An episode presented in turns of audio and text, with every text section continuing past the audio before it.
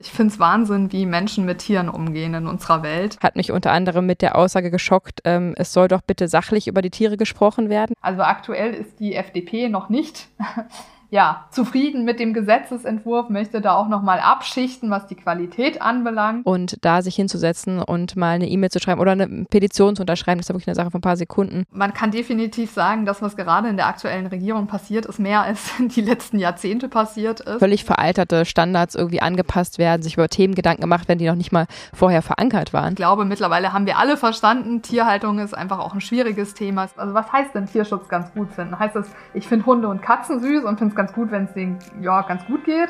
Oder heißt es wirklich auch, dass man sich vielleicht für pflanzliche Ernährung einsetzt, dass man einen Ausstieg aus der Massentierhaltung will?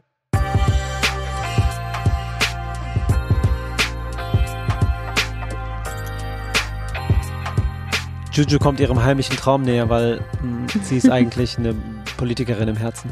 Das, würdest du das so sagen? Äh, ja klar. Du bist, nee. du, du bist ein Mensch, der in meiner Welt, in meiner Wahrnehmung, mhm. ja, mhm. die Fähigkeit hat, ein Vorbild zu sein für viele andere. Erstmal unabhängig von mhm. allem, auf einem Podest stehend. Und auf diesem Podest stehend, sprechend zu einer Masse von Menschen, redend, falls das noch die richtige Zeitform war. Warum muss ich da ähm, auf dem Podest stehen? Ja, weil du ja auch ein Vorbild bist und ja, Vorbilder auf stehen auf Podesten damit. Ja, aber du musst ja gesehen werden irgendwie. Also irgendwie musst du ja gesehen werden. Er ist verliebt. Und da hältst du eine Rede. Mhm. Und diese Rede hat einen politischen Hintergrund, damit sich in der Welt was bewegt, in Deutschland was mhm. bewegt. Und das sind so Energien, die aus dir rauskommen. Und deswegen sehe ich diese Episode als sehr, sehr, sehr ähm, passend und auch ein Traum, unausgesprochenen Traum deinerseits berührend. Was sagst du dazu? Ich nie ausgesprochen. Ich bin von meinem Charakter her ganz klar so, dass ich mir, dass ich das Leben als Abenteuer begreife, mhm. dass ich viel Inspiration sehe, viel Optimierungsmöglichkeiten, nicht im krankhaften Sinne, sondern im, wenn ich das gewusst hätte, hätte ich es gern schon früher gemacht. Wenn ich äh, das jetzt so anwende, geht es mir besser. Wenn ich das so anwende, geht es anderen besser. Und das sind einfach Sachen, die ich gerne, gerne anwende. Also ich möchte, ich bin nicht so ein großer Freund von Traditionen im Sinne von immer wieder gleich, sondern einfach immer wieder neu schauen, lernen, dazulernen, sich entwickeln, andere Menschen helfen, sich zu entwickeln. Und ich wünsche mir ein inspirierendes Umfeld mit Menschen, die mindestens auf meiner Augenhöhe sind, intellektuell und, und ja, mental und auf vielen emotional, sportlich aus, auf allen Bereichen ähm, damit ich inspiriert werden kann und genau so, wie ich mir das wünsche von anderen Menschen und ich lasse mir gerne was sagen, wenn jemand sagt, ey, weißt du was, ich habe das und das rausbekommen, probier das mal aus, würde ich sofort sagen, ja cool, mache ich mhm. und nicht, ey, du kannst mir gar nichts sagen oder nee, habe ich schon gehört, finde ich doof, so würde ich niemals so ablehnen, sondern ich finde das selber toll, wenn man inspirieren kann und inspiriert wird und deswegen mache ich das auch selber gerne. Und wenn ich irgendwas in meinem Leben rausbekommen habe, ähm, oder eine Ungerechtigkeit erfahren habe, die man verhindern kann mit einfachen Mitteln, dann bin ich die aller, allererste, die sich traut, andere Menschen dazu zu inspirieren. Das ist immer nur ein Angebot, ob man es annimmt, ist, sei mal dahingestellt. Ja. Aber ich wünsche mir das selber und ich finde es toll, wenn wir Menschen uns als Gemeinschaft begreifen und uns gegenseitig ähm, inspirieren. Ich habe gestern mich mit einer Frau auf der Straße unterhalten, kurz, weil es war irgendwie eine lustige Situation mit der Kleinen und irgendwie haben wir kurz so drei Sätze gewechselt und dann fragt mich meine Große so, hä, kennt ihr euch? Und ich so, nee, aber wir sind beides Menschen. Also wir können doch mal kurz, wow. obwohl wir uns nicht kennen, mal kurz auf der Straße irgendwie ähm, uns lustig austauschen und da nicht so zu differenzieren. Ähm, der ist schwarz und die ist weiß und die, äh, den kenne ich nicht und die kenne ich, mhm. sondern wir sind Menschen und wir können uns gemeinsam unterstützen und ähm, das ist das, was ich mir wünsche, einen friedvollen Ort, der keine Grenzen kennt und deswegen inspiriere ich gerne und das machen vielleicht ähm, PolitikerInnen auch sehr gerne. Ja. Deswegen kann man da bestimmt Parallelen sehen. Ich habe über diese Karriere noch nicht nachgedacht. Wie ihr wisst, ähm, habe ich irgendwie einen 10. Klasse Abschluss und eine Friseurlehre hinter mir. Ähm, das war jetzt nicht so vorgegeben, dieser Weg. Aber ähm, ich bin so ganz froh, weil so kann ich politisch aktiv sein, ohne in der Politik zu sein und fühle mich dadurch noch viel freier in meiner ja. inspirativen Arbeit die sehr, mir so schön. Spaß macht. Ähm, du hast gerade was Wichtiges gesagt. Ich finde auch, dass viel, ähm, dass es an Menschlichkeit fehlt, oft draußen mhm. auf der mhm. Straße. Ja. Alleine schon, wenn jemand niest. ja, halt, oh Gott. Das ist so krass. Die Leute haben dann Angst und, und sagen nichts mehr. Und ich sage dann halt, Gesundheit. Ja. Dann gucken mich die Leute manchmal an und sagen, ja, da, danke. Ja, oder, oder, oder Entschuldigung sogar. Ja, genau. Ja. Das ähm, ist halt echt krass. Es, Manche sagen auch, dass es unhöflich ist und man sich entschuldigen muss. Mhm. Menschlichkeitsmangel manchmal. Ja, Finde ich schon krass. Ich meine, ich bin auch manchmal in meinem Tunnel und nicht super aufmerksam und ich bin auch ein hochsensibler Mensch, der manchmal einfach so auf die Schuhe guckt und dann nicht viel mitbekommt. Da kann ich auch mal theoretisch eine Niesen überhören, wobei das ist eigentlich nicht zu überhören. Mhm. Ähm, aber dass man sich so ein bisschen ja als, als Teil des Ganzen begreift und ich finde es auch mal super unangenehm bei uns im Hausflur oder so, wenn dann irgendwie, wir haben auch so viele WGs mit im Haus, wir sind ja so in so einem coolen Kiez in Potsdam West, yeah. ähm, und da kommen manchmal irgendwelche Kids und Mädels, die gerade vielleicht gerade frisch ausgezogen sind und die dann einfach mich angucken und zu ihrem Briefkasten gehen, aber einfach weder Hallo sagen noch in eine, irgendeine Regung, als wäre ich ein Geist. Mhm. Also einfach, ich habe dich nicht wahrgenommen, nein, da steht kein Mensch, mhm. der in meinem Hausflur ist. Wir wohnen offensichtlich äh, Tür an Tür quasi. Äh, finde ich super creepy. Ja. Also finde ich wirklich schon fast gruselig. So, okay, hallo, bist du irgendwie anwesend mhm. auf diesem Planeten? Ähm, deswegen, also ich bin bestimmt manchmal auch so, aber dann gucke ich halt wirklich auf den Boden, dann ist okay, die ist gerade in Gedanken. Aber jemanden anzugucken und dann nicht Hallo zu sagen, ja finde ich schon. Hallo Schade. sagen, Hallo sagen ist wichtig. Willkommen zu einer neuen Episode von Oh mein Gott. Vegan gesund mit Grund. Der Podcast. Sein Name ist Fabi. Und sie heißt Juju. Und wir sagen Hallo. Schön, Hallo. dass ihr wieder am Start seid. Yes. Apropos inspirierend, bevor wir gleich in dieses wahnsinnig interessante mhm. Interview von Zoe einschalten, bleibt da unbedingt bis zum Ende dran. Es ist wirklich super, hyper interessant und sie beantwortet viele Fragen, die wir uns mit Sicherheit alle irgendwie stellen und bringt da wirklich nochmal ganz neues Licht rein, wie ich finde. Und ich persönlich bin auch stolz darauf, wie ich manche Fragen gestellt habe. Auf jeden. Äh, wir üben das ja auch noch. Es ist ja erst unsere, weiß ich was, bald 200. Folge Ja, geführt. 153. Also vielleicht, ich weiß es nicht, vielleicht unser 70. Interview oder so. Mhm. Wow. Ähm, ich übe jedenfalls trotzdem noch und wenn ich mal zum Beispiel mal Politiker-Manier meine Frage nicht, eine Antwort nicht bekomme, die ich mir gewünscht hätte, dann nochmal nachzubohren und nochmal äh, genauer nachzuhaken und wirklich die Antworten zu bekommen, die ihr uns auch vorher geschickt habt, die Fragen, die ihr habt, ähm, das fand ich ganz äh, gut, dass ich da auch manchmal hartnäckig geblieben bin. Auf jeden, Auf jeden Fall. Fall ein wunderschönes Interview und apropos inspirierend sein, haben wir eine ganz tolle Art von Bewertung bekommen, nämlich haben wir einen ganz neuen Stil Stil eingeschlagen auf Instagram, mhm. haben da nicht mehr nur Rezepte, sondern auch andere inspirierende ähm, Beiträge, wo es äh, ja Informationen geteilt werden, wir Statements rausgeben, wir zum ähm, sich unterhalten und diskutieren, anregen. Und unter einem unserer Reels ähm, hat nach ähm, hat eine Person geschrieben: ähm, Vegan ist nicht nur die Zukunft, vegan ist jetzt. Daraufhin habe ich geschrieben: ähm, Oh, das hast du schön gesagt. Nett, wenn man das so vorliest, klingt so ein bisschen komisch. Ähm, wie lange bist du denn schon vegan? Ne, ich komme ja immer gerne mit euch ins Gespräch, wenn die Zeit da ist, weil ich es einfach spannend finde. Und daraufhin kam die Antwort: Wir sind jetzt seit drei Jahren vegan und eure Inspiration hat uns darin bestärkt. Yeah. Yes. Da kommen wir wieder zur Inspiration. Wenn du die Information nicht raushaust, kannst du auch niemanden inspirieren. Also Richtig. So, und wenn jemand sie nicht annehmen möchte, dann liegt das Problem auf der Seite des anderen oder beziehungsweise braucht er sie anscheinend nicht, aber mhm mhm. es einfach mal zu versuchen, kann nicht schaden. Ja. Äh, es geht weiter, ihr habt uns daran bestärkt. Danke dafür. Mittlerweile sind wir beide vegane Ernährungsberater, mhm. welche den Fokus auch auf die mentale Ebene richten. Wir wollen damit die Welt etwas glücklicher, gesünder und friedvoller hinterlassen, als wir sie vorgefunden haben. Heftig super duper schön. Jetzt habe ich so lange über die beiden gesprochen, jetzt kann ich glaube ich auch mal erwähnen, wie sie heißen. Ja. Äh, das wäre nur fair. Moment. Äh, Kati und Basti von Vigro 22.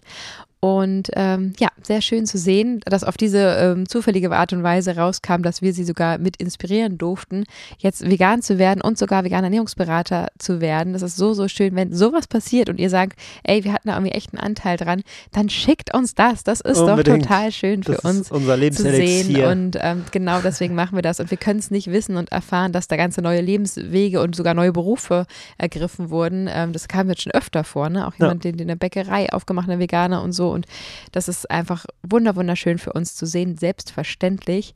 Und ähm, deswegen, weil es gerade so schön passt, noch die Inspiration für euch, wenn ihr euch auch vorstellen könnt, veganer Ernährungsberater in zu werden, dann macht doch gerne das Online-Studium mit Ecodemy, genauso wie ich das dort begonnen habe. Ähm, checkt da sehr gerne mal unseren 10% Rabattgutschein. Es ist ein Online-Studium. Prüfung wird online abgeschlossen. Ihr geht durch die Module durch. Ähm, und ich weiß, dass ganz viele gerade immer legen und schon lange, lange das vorhaben. Gebt euch einen Ruck, fangt an. Ihr könnt das Ganze, auch wenn ihr wollt, über zwei Jahre strecken, das wirklich nebenbei machen. Theoretisch, kleiner Hinweis, kann man das auch noch mal einmal verlängern. Und noch ein Hinweis für alle, die das sehr lange sich ähm, ja, sich mit ihrem Anspruch äh, da ein bisschen über, übermannen und einfach länger brauchen für das Studium, als es notwendig wäre. Überlegt euch wirklich, für was ihr es am Ende braucht. Wenn ihr es für euch selber äh, macht, dann könnt ihr natürlich an den Stellen, ähm, die ja euch nicht interessieren, für euch nicht wichtig sind, da auch mal ein bisschen ein Auge zudrücken, sage ich mal, bei der Gründlichkeit des Lernens ähm, und da auch mal ein bisschen in die Unterlagen schmulen, wenn es nur für euch ist. Wenn es natürlich für die Öffentlichkeit ist, dann natürlich gewissenhaft absolvieren. Aber auch da kann man vielleicht ab und zu mal gucken, was muss ich wirklich auswendig wissen und von was muss ich verstanden haben und genau wissen, wo es steht und wie ich es nachschlagen kann. Mhm. Das nur als kleiner ähm, Inspo von mir. Ich hatte mich gerade ein Gespräch mit jemand, äh, die sich da ja jetzt mit ihrem Anspruch ein bisschen überschlagen hat und sagt, ich werde gerade irgendwie nicht fertig, weil ich alles so exakt, ich will alles wirklich perfekt auswendig können, bevor ich zum nächsten Kapitel fortschreite. Und das führt natürlich dazu, dass man vielleicht ähm, nie fertig wird. Das wäre sehr schade, weil ich kenne andere, die da ein bisschen entspannter rangehen, sage ich mal, und die da recht zügig durchkommen und äh, sehr, sehr zufrieden sind mit ihren Ergebnissen und jetzt trotzdem sehr gut arbeiten können und das erlernte Wissen natürlich super gut anwenden können. Darauf kommt es mich an. Das war jetzt äh, die Inspo zum Thema Lernen, vielleicht auch auf alle Bereiche bezogen. Ähm, oft hilft es, dass man einfach weiß, wo es steht und es verstanden hat in den Zusammenhängen. Also, Ecodemy findet ihr in unseren Show Notes. Unseren Rabattcode für 10% findet ihr dort auch. Wendet den auf jeden Fall an, testet das Ganze zwei Wochen kostenlos und meldet euch wieder ab, wenn ihr doch nicht wollt. Und wenn ihr wollt, dann sagt uns gern Bescheid. Wir freuen uns, wenn wir euch da ein bisschen auf den Weg mit begleiten können mhm. und mitbekommen, dass ihr euch entschieden habt und ähm, dass es jetzt losgeht. Und genau, wenn ihr fertig seid, sagt uns Bescheid. Wir teilen das gerne, damit ihr dann auch die ersten Jobs bekommt und die ersten Aufträge. Also, wir starten jetzt in unser Interview. Mhm. Die liebe Dr. Zoe Meyer hat sich die Zeit genommen. Wir werden es gleich später noch erzählen. Ich habe sie persönlich neulich kennengelernt beim veganen Sommerfest von Vier Pfoten. Dort war ich eingeladen als ähm, ja, als einer der wenigen normalen Menschen, sage ich mal. Da waren diese ganzen großen Tierschutzvereine, PolitikerInnen und ich durfte mittendrin sitzen, habe natürlich gefilmt und ähm, Tonaufnahmen gemacht und mitgeschrieben und war sehr, sehr ähm, angetan von diesem Abend, weil ich enorm viel gelernt habe und auch viel verstanden habe über die Politik, muss ich mal ehrlich sagen. Ähm, und da Zoe Meyer da stand und saß wie eine ähm, Fackel im Walde, Nee, es klingt irgendwie blöd, da würde der Wald abbrennen. Also äh, eine sehr, sehr schöne Rolle dort eingenommen hat, denn sie hat, ähm, ich habe mich über die ein oder anderen Sachen sehr, sehr aufgeregt, ähm, weil bestimmte PolitikerInnen dort Sachen von sich gegeben haben, die derart unter aller Sau waren, was Tierschutz angeht. Ähm, und sie hat immer wieder das Wort ergriffen, immer wieder sich voll aktiv reingehangen, hat super, super viel Wissen mitgebracht und hat immer wieder Sachen gesagt, die ich auch gern gesagt hätte oder so gut hätte gar nicht formulieren können, weil sie wirklich on point ist, ähm, voll für den Tierschutz und für die veganen Lebensstil einsteht steht, super jung und ist und einfach da sehr, sehr ähm, engagiert sich eingesetzt hat. Das fand ich so inspirierend, dass ich danach gesagt habe, also zu ihr hingegangen bin und gesagt habe, liebe Dr. Zoe Meyer, bitte komm zu uns ins Podcast-Interview. Unsere HörerInnen müssen dich kennenlernen, müssen deine ähm, deine Arbeit kennenlernen und es wäre eine große Bereicherung. Und siehe da, es hat geklappt. Dr. Zoe Meyer ist heute bei uns im Interview. Dr. Meyer ist nicht nur eine herausragende Stimme in der grünen Politik, sondern auch eine leidenschaftliche Verfechterin des veganen Lebensstils mhm. und des Umweltschutzes. Ihre Arbeit konzentriert sich auf die Förderung einer nachhaltigen Entwicklung und den Schutz unserer kostbaren Natur. Mit ihrer Expertise und ihrem Engagement ist sie eine Inspirationsquelle für alle, die sich für einen positiven Wandel in unserer Gesellschaft einsetzen mhm. möchten. Wir werden über ihre Laufbahn, ihre politische Laufbahn sprechen, ihren veganen Überzeugungen und die Auswirkungen der grünen Politik auf den Umweltschutz und die Tierrechte. Dr. Meyer, wir sind sehr dankbar, dass du heute dir die Zeit nimmst und mit uns sprichst und den HörerInnen einen Mehrwert bieten kannst. Vielen Dank, dass du dabei bist. genau. Ja, ja voll schön. schön. Vielen, vielen Dank, dass du dir deine kostbare Zeit nimmst und wir sind ganz gespannt, vielleicht erstmal zu Beginn zu hören, wie eigentlich dein politischer Werdegang war.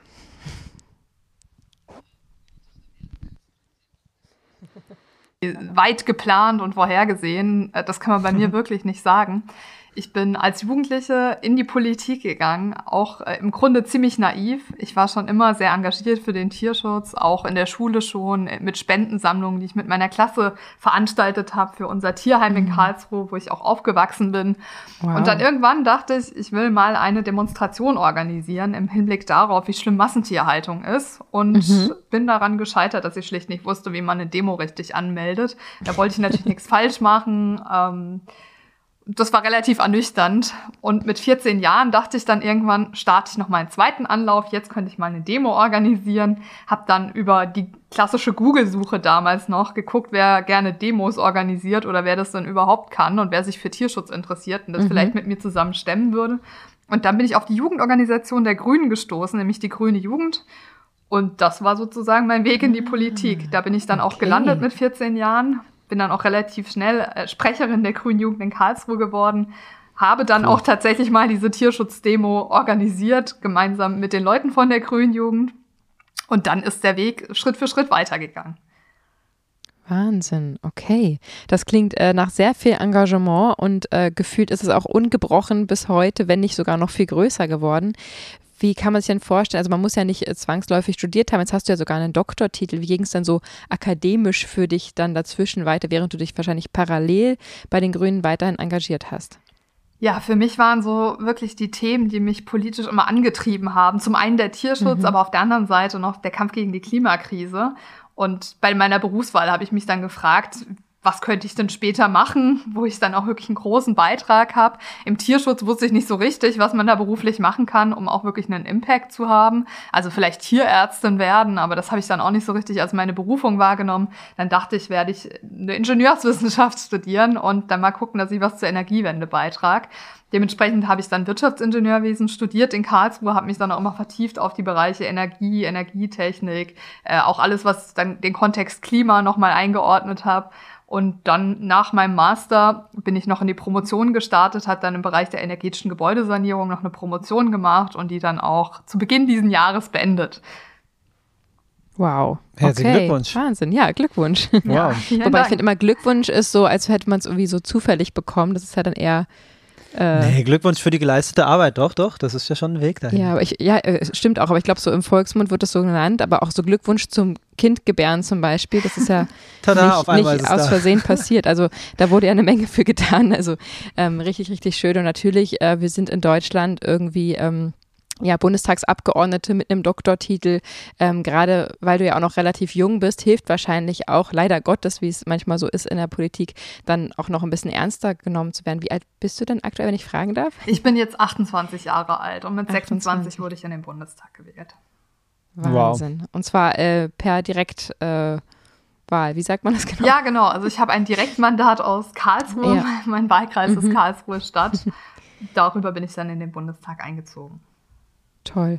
Und du bist ja auch ähm, Tierschutzbeauftragte. Wie kann man sich das vorstellen? Gibt es für jede Partei Tierschutzbeauftragte? Hat, äh, haben, hat eure Partei, haben die Grünen mehrere davon oder bist du da die Einzige? Wie, wie ist das da ähm, geregelt bei euch? Ja, also sagen wir mal, die Unterschiede liegen alleine schon in der Begrifflichkeit. Also beispielsweise mhm. die SPD-Fraktion, die nennt ihre Verantwortliche für Tierschutz Tierschutzbeauftragte. Bei uns heißt es Berichterstattung für Tierschutz. Manche sagen mhm. Sprecherin oder Sprecher für Tierschutz. Ja, okay. Also wie auch immer man es jetzt nennen will, ich bin in der grünen Fraktion hauptverantwortlich zuständig für den ganzen Bereich Tierschutz, Tierrechte, alles, was mit mhm. Tieren zu tun hat.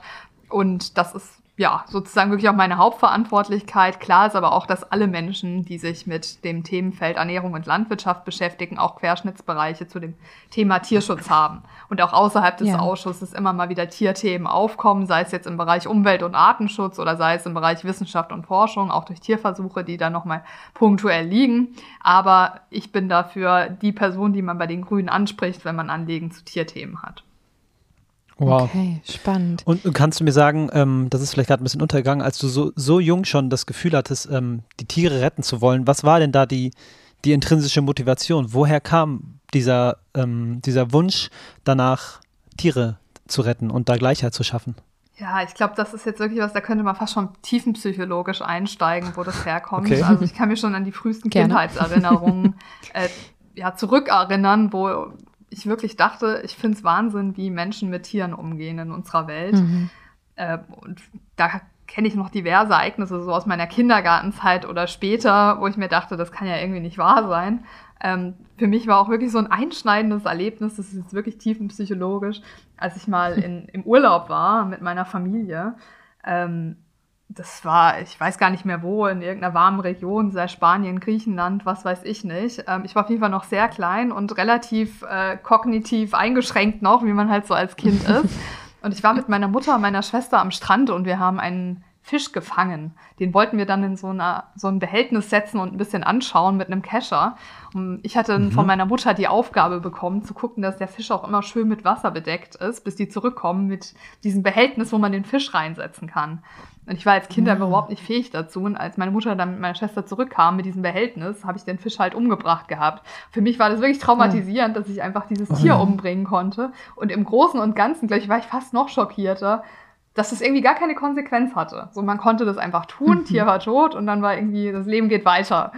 Ähm, und ich glaube, das hat mich zumindest viel über den Stellenwert auch von Tieren nachdenken lassen, weil mhm. ich glaube, als Kind hat man natürlich auch nochmal einen ganz anderen emotionalen Bezug zu vielen Dingen, ja. Personen, Tieren.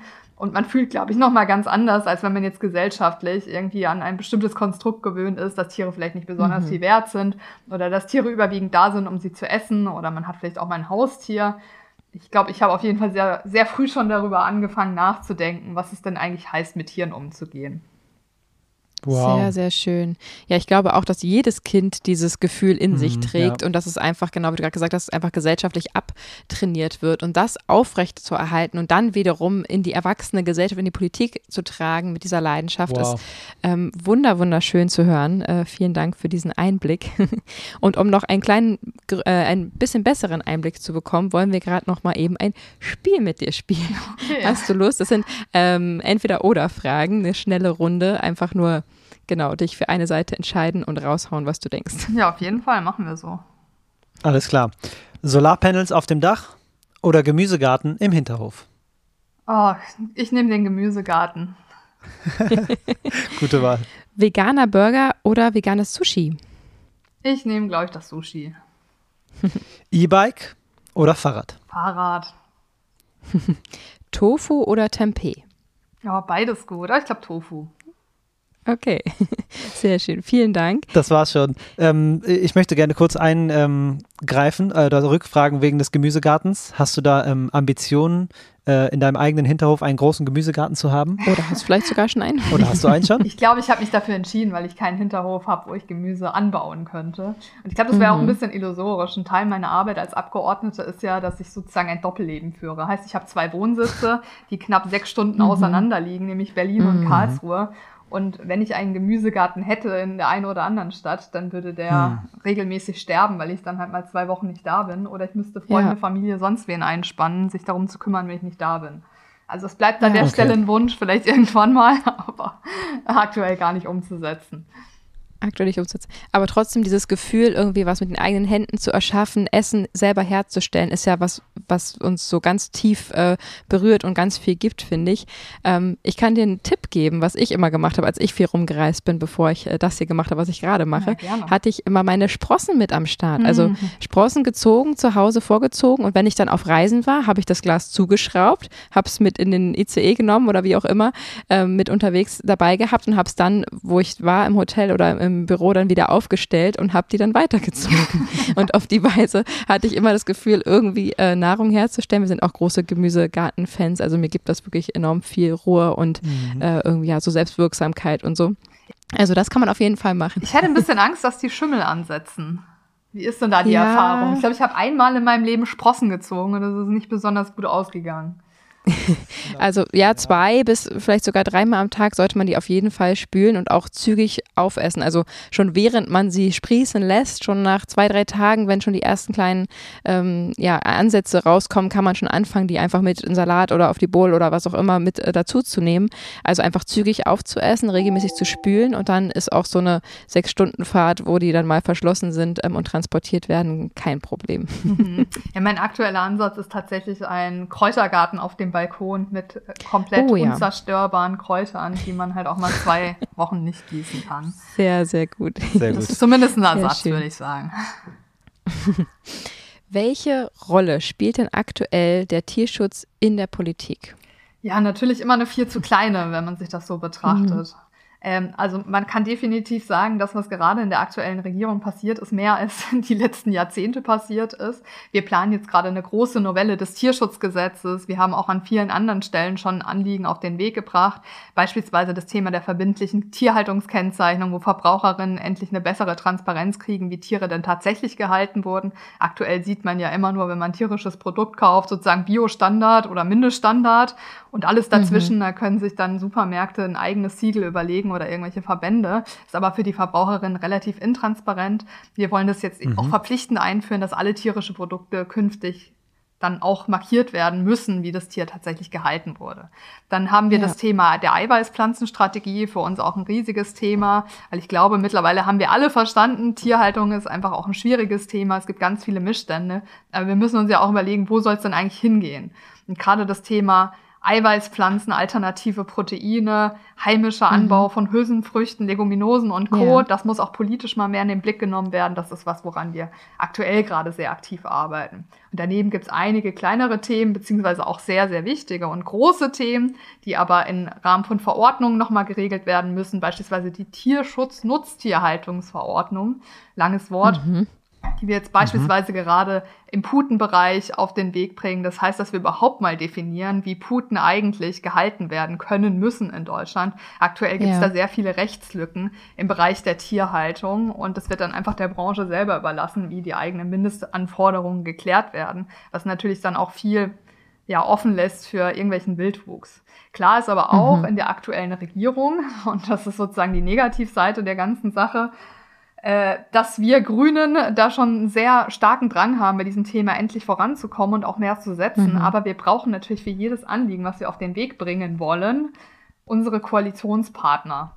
Und sagen wir mal, die Ambitionen ja. im Tierschutzbereich gehen da an vielen Stellen doch schon sehr, sehr weit auseinander. Und das macht die Arbeit dann im Konkreten auch zum Teil wirklich schwierig und sorgt auch mhm. dafür, dass wir nicht alles, was wir eigentlich schon im Koalitionsvertrag verhandelt haben, auch immer so umsetzen können, wie wir das eigentlich haben wollen von grüner Seite. Und von grüner Seite kann man natürlich sagen, ähm, uns reicht auch das nicht. Also wir wollen äh, erheblichst mehr als das durchbringen, was gerade auf dem Weg ist. An uns wird nicht ein einziges Anliegen scheitern im Bereich der Tierschutzbewegung. Mhm. Aber man braucht halt die Hälfte des Parlaments, nicht die Hälfte der Regierung. Wir brauchen alle drei Koalitionspartner dafür, dass wir Dinge auf den mhm. Weg bringen können.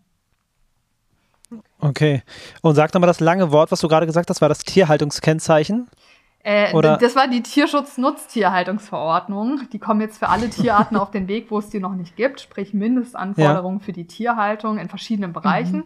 Gerade jetzt in Arbeit mhm. die Puten, aber dann gibt es die auch noch für, für Rinder, für alle anderen Möglichkeiten ähm, im Bereich Geflügel und so weiter und so fort gibt ähm, auch wirklich viele Bereiche, wo es gar keine Nutztierhaltungsverordnung gibt, ähm, wo man auch mal wirklich darüber sich Gedanken machen müsste, ob man die nicht auf den Weg bringt. Beispielsweise im Insektenbereich, das sind ja auch Tiere, die gehalten werden und für die Mindestanforderungen ja. definiert werden müssen.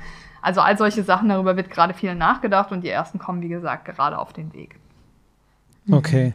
Ja, weil ich habe jetzt von diesen Tierhaltungskennzeichen äh, was mitbekommen, ähm, wo die, die Haltungsform halt dieses Stall plus Platz oder nur Stall. Mhm. Das ist irgendwie total, also das klingt ja alles nett, aber das ist halt irgendwie, ich weiß nicht, Irreführung oder Schönredung oder White oder Greenwashing. Es ist so, für den Endkonsumenten weiß ich nicht. Es klingt schön, aber ich habe nicht das Gefühl, dass da irgendwie wirklich was Tierschutz äh, dahinter ändert. steckt. Ne? Genau. Ja. ja, also wir können mal, äh, ich möchte mal eine Lanze für die verbindliche Tierhaltungskennzeichnung brechen. Also aus mhm, Tierschutzperspektive ja. oder als, sagen wir mal, als Tierrechtler, eine Person, die ohnehin keine tierischen Produkte verzehrt, der wird natürlich klar sein, man, das reicht ja nicht zu sagen, wie viel Platz hat jetzt ein Tier. Insgesamt mhm. ist Tierhaltung an sich einfach ein extrem kritisches Thema. Nun ist ja. es aber so, dass es ja auch Verbraucherinnen gibt, die sagen, okay, ich möchte schon noch tierische Produkte konsumieren. Ähm, ich greife vielleicht nicht immer zu Bio, aber ich möchte auch nicht unbedingt den Mindeststandard haben. Aktuell gibt es einfach mhm. keinerlei Transparenz im Markt. Also man kann mhm. nicht differenzieren, wie ist vielleicht nochmal der Haltungsstandard zwischen den zwei Extremen, also absoluter gesetzlicher Mindeststandard und Biohaltung. Dazwischen gibt es ja mhm. durchaus einige Abstufungen. Insgesamt haben wir jetzt staatlich äh, definiert fünf Abstufungen, nämlich einmal Stall, sozusagen der absolute Mindeststandard, dann Stall plus Platz mit nochmal ein kleines bisschen mehr Fläche. Sorgt nicht dafür, dass es den Tieren jetzt unbedingt besser geht, aber sorgt zumindest dafür, dass weniger Tiere im Betrieb gehalten werden, wenn die sagen, wir geben ein bisschen mehr Platz. Also schon nochmal eine andere Anforderung sozusagen im Hinblick auf die Tierhaltungsreduktion. Dann ein eine Stufe, die den Außenklimakontakt ermöglichen, also dass die Tiere überhaupt mal mit dem Außenklima in Verbindung gekommen sind. Man kann ja Tiere auch komplett in einer geschlossenen Halle halten. Die mhm. haben dann mhm. niemals irgendwie das Tageslicht gesehen, bis hin zu Freilandhaltung und dann nochmal Bio. Und das ist jetzt zumindest eine mhm. zusätzliche okay. Verbrauchertransparenz. Also wie, wie gesagt, das, das reicht nicht. Das ist auch nicht das einzige Instrument, aber man muss ja immer schauen, man muss ein Thema umzingeln. Und wir sehen jetzt, mhm. Äh, Gerade so im Bereich der Eier, da gibt's ja schon diese verbindliche Kennzeichnung, die staatliche. Ihr erinnert euch vielleicht noch an diese Kampagnen, kein Ei mit der drei. Das hat dafür ja. gesorgt, dass im mhm. Frisch Ei-Bereich wirklich keine Käfighaltung in Deutschland mehr verkauft wird. Ein Problem, was mhm. aber damals entstanden ist, ist, die Verbraucherinnen waren auch sehr sensibel, die haben wirklich auch kein drei mit, also kein Ei mit der drei mehr kaufen wollen. Die Einzelhändlerinnen haben die Eier mit der drei ausgelistet, aber bei den verarbeiteten Produkten haben wir immer noch sehr große Anteile von mhm. Käfighaltungseiern, mhm. die dann importiert werden. Zum Beispiel bei Eiernudeln oder im Bereich der Backwaren, die man beim Bäcker kaufen kann. Da sind dann halt ja. einfach Eier aus der Packung mit drinne beigemischt und die Verbraucherinnen erkennen das nicht. Wir wollen jetzt mhm. wirklich alle Produkte kennzeichnen. Wir fangen jetzt gerade an cool. mit Frischfleisch, Super. Schweinefleisch. Es soll dann auch die verarbeiteten Produkte gekennzeichnet werden. Es soll die Außerhausverpflegung gekennzeichnet werden. Dass ich irgendwann mhm. in die Gastronomie gehe und sofort sehe, wie wurde ein Tier gehalten. Also wow. ne, stellt euch mal vor, ihr geht jetzt da irgendwie ins Restaurant und sagt, oh, ihr möchtet heute irgendwie ein ähm, in einem ganz tollen, edlen Restaurant ein Steak essen. Das kostet richtig viel Geld und dann seht ihr direkt angezeigt gesetzlicher Mindeststandard auch ein bisschen peinlich. Also da könnte dann vielleicht ein bisschen Bewegung reinkommen im Hinblick mhm. darauf, dass die, die sich mit Qualität mhm. brüsten und jetzt auch Transparenz geben müssen, wo kommt das Tier her, vielleicht mal eher dann zu Bio oder zu Freilandhaltung auch greifen. Und wir wollen das für okay. alle Tierarten machen, sprich nicht nur das Schwein, sondern wir werden uns jetzt auch mit Rindern und Geflügel befassen. Also es ist einfach mhm. ein zusätzliches Transparenzkriterium und wenn ihr jetzt noch sagt, ja, aber so Verbrauchertäuschung im Hinblick darauf, man weiß ja gar nicht so richtig, was dahinter steht. Mhm. Äh, wenn wir ein verpflichtendes Tierhaltungskennzeichnungssystem auf den Weg bringen, sprich wirklich eine Pflicht, dass jedes Produkt gekennzeichnet werden muss, dann gibt die Europäische Union uns da Rahmenbedingungen vor, nämlich Neutralität. Wir dürfen nicht wertend ähm, irgendwie ein Smiley auf ein Produkt machen oder irgendwie ein grün-rot-Kennzeichnung, mhm. sondern wir können nur neutral beschreiben, wie sind die Umstände der Haltung. Und das wird dann eben okay. in so einer neutralen Klasse formuliert. Aber was wir auch noch machen und machen müssen, was auch geplant ist, ist nochmal eine Kampagne, auch eine staatliche Kampagne, um darüber aufzuklären, was heißen eigentlich die einzelnen Haltungsklassen. Also Stall ist durchaus nicht so positives, wie viele Leute sich denken. Man denkt über Stall immer so, ach, vielleicht ein netter Stall, so wie man ihn aus behütet. Fernsehen kennt, genau, so wo ganz mhm. viel Stroh liegt und Tiere dann nett irgendwie im Stall kuscheln. Das ist natürlich Quatsch, so. Das heißt Vollspaltenboden in der Regel mit wirklich äh, schwierigsten Bedingungen, also gar kein mhm. Tageslicht und nichts. Also da sind wir dann nochmal in der Verpflichtung, auch über eine Kampagne aufzuklären, was heißen denn eigentlich die einzelnen Haltungssysteme. Wir mhm. gehen jetzt vom Status quo aus, das heißt, wir spiegeln erstmal wieder, was es in Deutschland Stand jetzt überhaupt gibt und unser Ziel ist es natürlich auch, äh, daneben nochmal den Umbau der Tierhaltung mitzudenken. Sprich, wir wollen, dass wir natürlich viel weniger Tierhaltungsbetriebe am Ende haben im Bereich der niedrigen Haltungsklassen. Wir fördern den Umbau hin zu höheren Haltungsklassen. Und was wir auch machen müssen ist, wir wollen natürlich, dass deutlich weniger Tiere gehalten werden auch darüber nachzudenken, dass wir beispielsweise Ausstiegsprogramme für Bäuerinnen aus der Tierhaltung anbieten, die vielleicht sagen, sie wollen mhm. künftig ähm, vegane Produkte ähm, verarbeiten yeah. oder anbauen. Auch das sind Sachen, über die wir nachdenken, mhm. einfach weil sehr viel Bewegung in der Branche drin ist. Wir müssen auch gucken, dass wir die Landwirtin mitnehmen. Sprich, es ist ja durchaus auch so, dass die Politik über die letzten Jahrzehnte die Bäuerinnen und Bauern immer dazu gedrängt hat, mehr in die Masse zu gehen. Viele sind wirklich gar nicht zufrieden mit der Tierhaltung, die sie ja auch anbieten. Und wir haben jetzt politisch auch eine Verantwortung, zu gucken, dass wir diesen Umbau hinkriegen, dass wir diesen Abbau hinkriegen, ohne dass wir Menschen dann einfach alleine da stehen lassen. Das funktioniert auch nicht. Das trägt dann dazu bei, dass wir immer mehr Polarisierung haben. Und ich glaube, das will auch keiner von uns, sondern ja. wir brauchen ja die Landwirtschaft, wir brauchen die für den Anbau von veganen Produkten, wir brauchen die für den Anbau von allen Produkten, die in Deutschland konsumiert werden. Wenn sich an der Nachfrage nichts ändert, dann ist es natürlich auch keine Lösung, einfach hier Tierhaltung abzubauen mhm. ähm, und die Produkte ja. dann irgendwo her zu importieren, wo wir gar keinen Einblick haben in die Qualitätsstandards, sondern wir müssen müssen auch schauen, dass die Produkte, die hier konsumiert werden, auch hier dann tatsächlich unter anständigen Standards oder möglichst guten Standards hergestellt werden. Deswegen ein sehr komplexes Thema. Ihr merkt schon, ich könnte darüber weit ausholen noch und sehr, sehr lange reden, ja. aber vielleicht so ein bisschen Verständnis für dieses Thema. Natürlich reicht mhm. es nicht. Es ist nicht das einzige Werkzeug, aber es ist ein Teil für mehr Transparenz und am Ende ein Baustein in dieser Strategie, mhm. weniger Tiere besser halten und eben auch zunehmend mhm. pflanzenbasierte Ernährung in den Blick zu nehmen. Ja. Toll. Wunderschön. Ja, natürlich, das könnte jetzt, wir können das hier nicht vollumfänglich alles abbilden, das ist klar. Es geht ja nur um ein bisschen mehr ähm, Verständnis auch zwischen BürgerInnen und Politiker, Politik, und der Politik, so rum. Ähm, aber was müsste denn passieren? Das klingt so ein bisschen wie äh, auch manchmal Kämpfen gegen Windmühlen. Also ihr habt, oder das klang jetzt alles sehr, sehr positiv und wunderschön. Wir würden alles ähm, unterschreiben und auf jede Demo gehen, um das mit durchsetzen zu können, was wir so tun können in unseren Bereichen. Aber was muss denn passieren, damit wirklich ähm, ja alle Parteien da wirklich äh, zumindest das Gefühl haben, dass man die mit an einem Strang ziehen und überhaupt das Interesse daran haben, dass da irgendwas verändert, angepasst wird. Ähm, wie, wie schafft ihr das, die anderen Parteien mitzuziehen und mit zu überzeugen, damit das eben am Endeffekt auch wirklich durchgesetzt wird? Ja, das ist die große Frage. Also an dieser Frage kann man ja in ja. der Politik manchmal auch verzweifeln. Das, äh, das, das Grundproblem ich. der Demokratie ist natürlich auch, man braucht Mehrheiten für jedes einzelne Thema. Und man kann nur mhm. Themen durchbringen, für die am Ende auch Mehrheiten quer durch alle Parteien da ja. sind. Das heißt, man kann sich auch als Bürgerinnen und Bürger nicht einfach zurücklehnen und sagen, oh, die Politik wird das schon richten, sondern der gesellschaftliche mhm. Druck muss auch da sein. Beispielsweise mhm. jetzt beim Tierschutzgesetz. Wir wollen da wirklich viele Sachen auf den Weg bringen von grüner Seite. Wir haben da große Ambitionen, auch den Tierschutz mhm. in Deutschland zu verbessern. Das neue Tierschutzgesetz wird Themen beinhalten, wie beispielsweise Qualzuchten im Heim-Haustierbereich, aber auch in der Landwirtschaft, dass wir die endlich reduzieren, wird eingehen auf das Thema illegaler Welpenhandel, Onlinehandel mit Tieren, ähm, deutlich zu beschränken und auch eine Registrierungspflicht einzuführen. Es wird weitergehen mhm. bis hin zu den nicht kurativen Eingriffen von Tieren, sprich ähm, ja.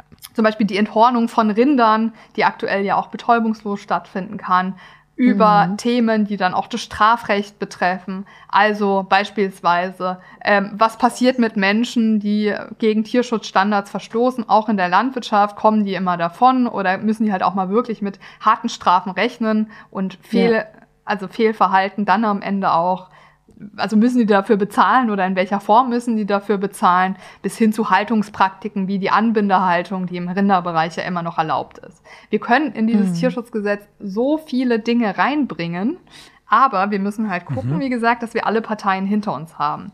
Und da ja. sehen wir einfach, dass es große Spannungen gibt oder ein großes Spannungsfeld mhm. in der Auffassung, wie ambitioniert wir da, wie wir da vorgehen wollen.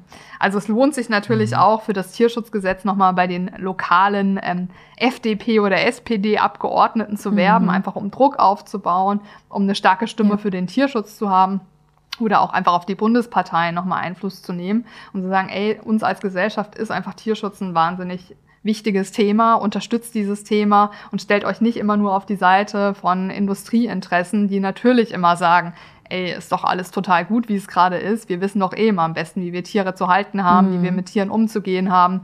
Äh, das wird sich schon alles so finden. Ich glaube da nicht daran, sondern wir brauchen wirklich auch klare Restriktionen. Was ist in Deutschland nicht erlaubt?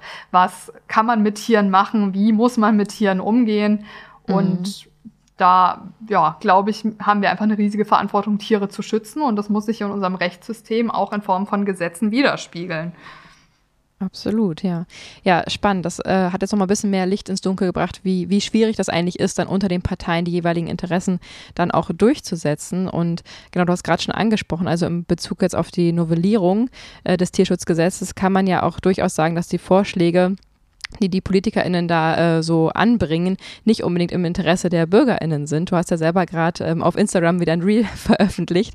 Wenn ich das mal zitieren darf, hast du ja gesagt, dass laut einer aktuellen Studie gerade 84 Prozent der Europäischen Union ähm, sich bessere Tierschutzbedingungen für die Landwirtschaft wünschen. Das ist natürlich nicht das, was dann wiederum wiedergespiegelt wird. Natürlich kann man dazu noch Petitionen unterschreiben und demonstrieren gehen, aber allein diese Umfrage zeigt ja ganz klar, dass ähm, ja so der Konsens, der da in der Politik gerade besprochen wird oder das Level Level von Tierschutz, ähm, der da diskutiert wird, nicht dem entspricht, was ja die BürgerInnen sich offensichtlich wünschen.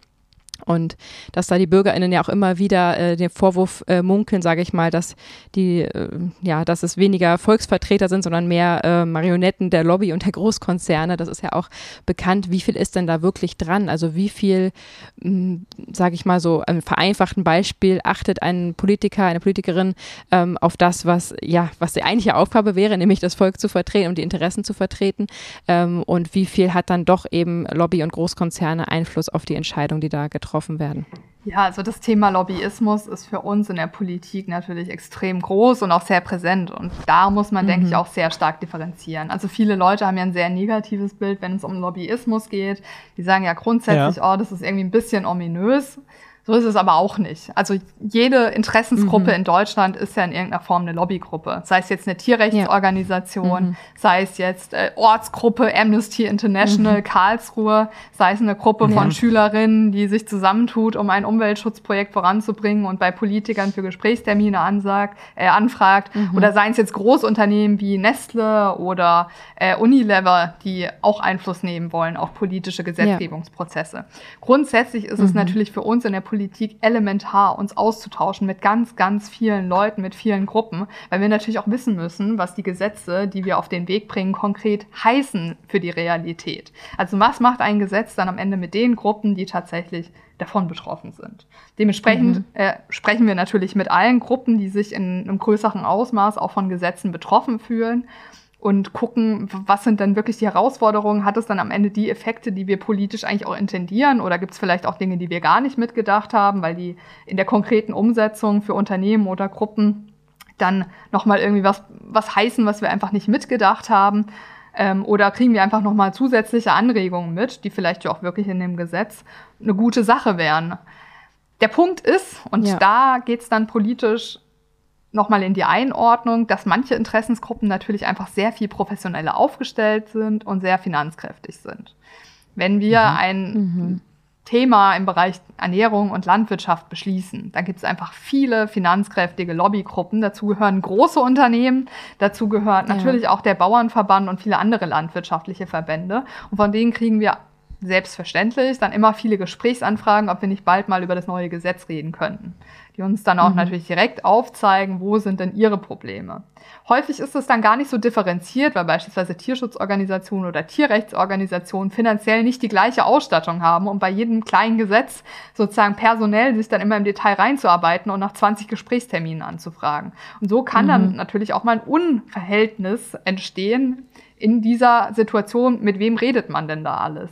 Ja, das ist dann ja. für mich ganz klar die Verantwortung auch von den Politikerinnen und Politikern, die vom Volk gewählt sind, nämlich zu gucken, dass sie ein differenziertes Bild von Informationsbeschaffung bekommen in den verschiedenen Themenfeldern, die ein Gesetz betrifft. Mhm. Ich beispielsweise regel das für mich so. Ich habe auch ein Lobbyregister online. Das heißt, jeder Mensch kann transparent sehen, mit wem ich mich wann treffe ähm, und mhm. das ist für mich auch ein bisschen Eigenkontrolle. Ich kann dann mal gucken, mit wem habe ich mich denn in letzter Zeit so getroffen, sind die Seiten ausgewogen oder habe ich beispielsweise in letzter Zeit jetzt mal länger ähm, nicht mehr die eine oder andere Organisation getroffen, was vielleicht aber auch notwendig wäre, um mal wieder das Bild ein bisschen zu differenzieren. Okay. Also mhm. ja, Sehr das schön. vielleicht so ein bisschen zur Einordnung. Lobbyismus an sich hat auch positive Seiten, ist dringend notwendig, aber man muss natürlich gucken, dass es differenziert ist und nicht die eine Seite eine komplette Überhand gewinnt und man dann nur noch die Interessen der Industrie beispielsweise mitkriegt, aber die der Tierschutzorganisation überhaupt nicht mehr wahrnimmt.